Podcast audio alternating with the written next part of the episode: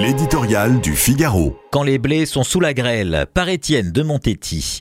Est-ce l'entrée au Panthéon de Jean Moulin en 1964 portée par les accents éloquents de Marlowe Les cérémonies de transfert d'éminentes personnalités dans la nécropole de la République sont devenues un moment fort de notre vie politique et médiatique.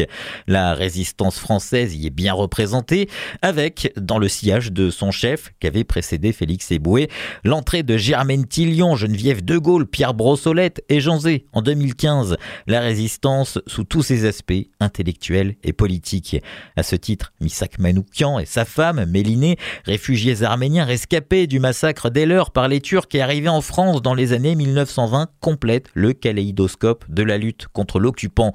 Ce ne sont pas des inconnus, leur postérité est déjà assurée par les beaux vers d'Aragon, ces fameuses strophes pour se souvenir.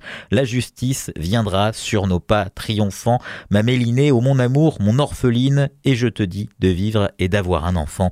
Ces journées sont conçues par essence pour rassembler le pays autour de ces enfants glorieux en cessant durant quelques heures les postures, en chassant les arrière-pensées politiques. Pourquoi alors le président s'est-il aventuré à établir de subtils distinguos entre ceux dont la présence serait légitime et ceux qui seraient bien inspirés de ne pas Arc républicain, présence des uns aux hommages nationaux, refus des autres? Pourquoi toujours diviser? Francisque de Mitterrand, alignement du PCF sur l'URSS, allié à l'Allemagne nazie jusqu'en juin 1941. Faut-il rouvrir les dossiers d'une époque complexe où l'engagement ne fut jamais fonction d'une carte de parti Aragon encore, quand les blés sont sous la grêle, fou qui fait le délicat. À ces querelles anachroniques et vaines, préférons le recueillement sincère devant le courage et la grandeur d'âme de Manoukian qui écrivait à sa femme dans sa dernière lettre il y a exactement 85 ans. Je suis sûr que le peuple français et tous ses combattants de la liberté sauront honorer notre mémoire dignement.